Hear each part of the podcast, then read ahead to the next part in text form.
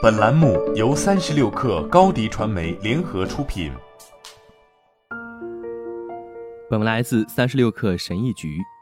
在健身房，我发现一个人挥舞着五十磅的哑铃，像牛一样哼哼，而另一个人则像香蕉一样弯曲着脊椎，双腿像振动器一样颤抖着。我深深地叹了口气，想起不久前我跟他们也没有什么不同。那时候我锻炼的效果只是进展超慢，肌肉酸痛、关节疼痛、长时间的疲劳和轻微的受伤。我挣扎着做了五次三百七十五磅的硬举，但几个月都无法进步。直到我放下自尊，把重量减到三百三十磅，并开始使用正确的姿势，我才成功的取得了进步。但是即使这样，我也没有意识到使用良好的锻炼形式的重要性。直到疫情期间，我被迫在家锻炼。尽管只有我的自重和小哑铃可以用，但我保持了肌肉，还锻炼了肌肉。只有一个主要原因，那就是采用几乎是教科书式的动作形式。这成功的让我明白了一个道理：动作形式为王。在那之后的几个月里，我的进步发生了革命性的变化。我可以用更少组数、重复次数和负重来达到更好的效果。以前我做俯卧撑的形式不标准，我一口气能做四十多个俯卧撑。但在我纠正自己的动作之后，现在我做十五个俯卧撑后就瘫倒了，但后者比前者更有效。奥运会举重运动员和顶级力量运动员所使用的动作形式是多么严格，这充分证明了动作标准的重要性。如果这还不能说服你，以下是五个有科学依据的理由：一、全范围关节运动，ROM 越高，肌肉激活时间越高，因此会增加肌肉生长。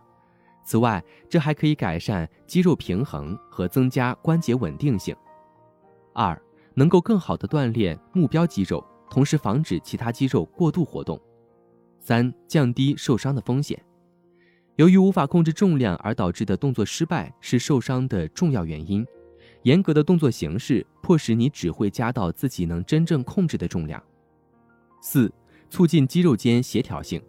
由于人体活动的每一刻都要使用大量的肌肉，良好的姿势可以提高你的功能健康和整体身体协调能力。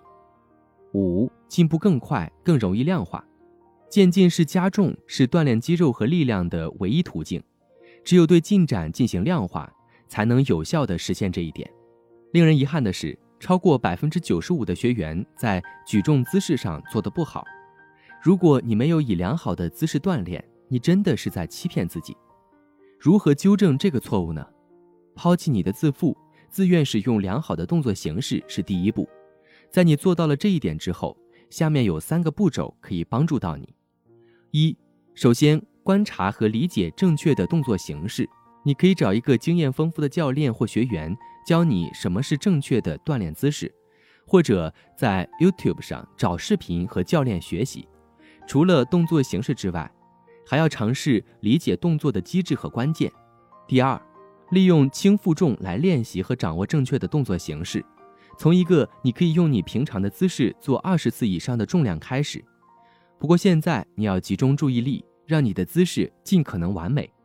自己录制视频，观看视频，将你的动作与你观看的教学视频进行比较。另外，也可以请有经验的人来指导你。第三。利用正确的动作形式突破自己，换到正确的动作形式之后，你的负重看起来可能有点倒退，但实际上你已经在前进了。现在用正确的姿势去练习，你会注意到你的进步会比以前快得多。拿我自己举例，我在几周内就突破了之前的三百七十五磅，而且养成了更好的动作习惯。一开始纠正自己的错误动作，可能会让自己觉得在倒退。但你必须有意识地提醒自己使用正确的动作形式。随着时间的推移，你会爱上它。良好的动作会慢慢成为你的习惯。关键是坚持到底。无论加重之后的重量有多么自豪和诱人，都不要屈服。锻炼是一件长期的事情，没有什么比不受伤和取得稳定的进步更重要的了。好了，本期节目就是这样，下期节目我们不见不散。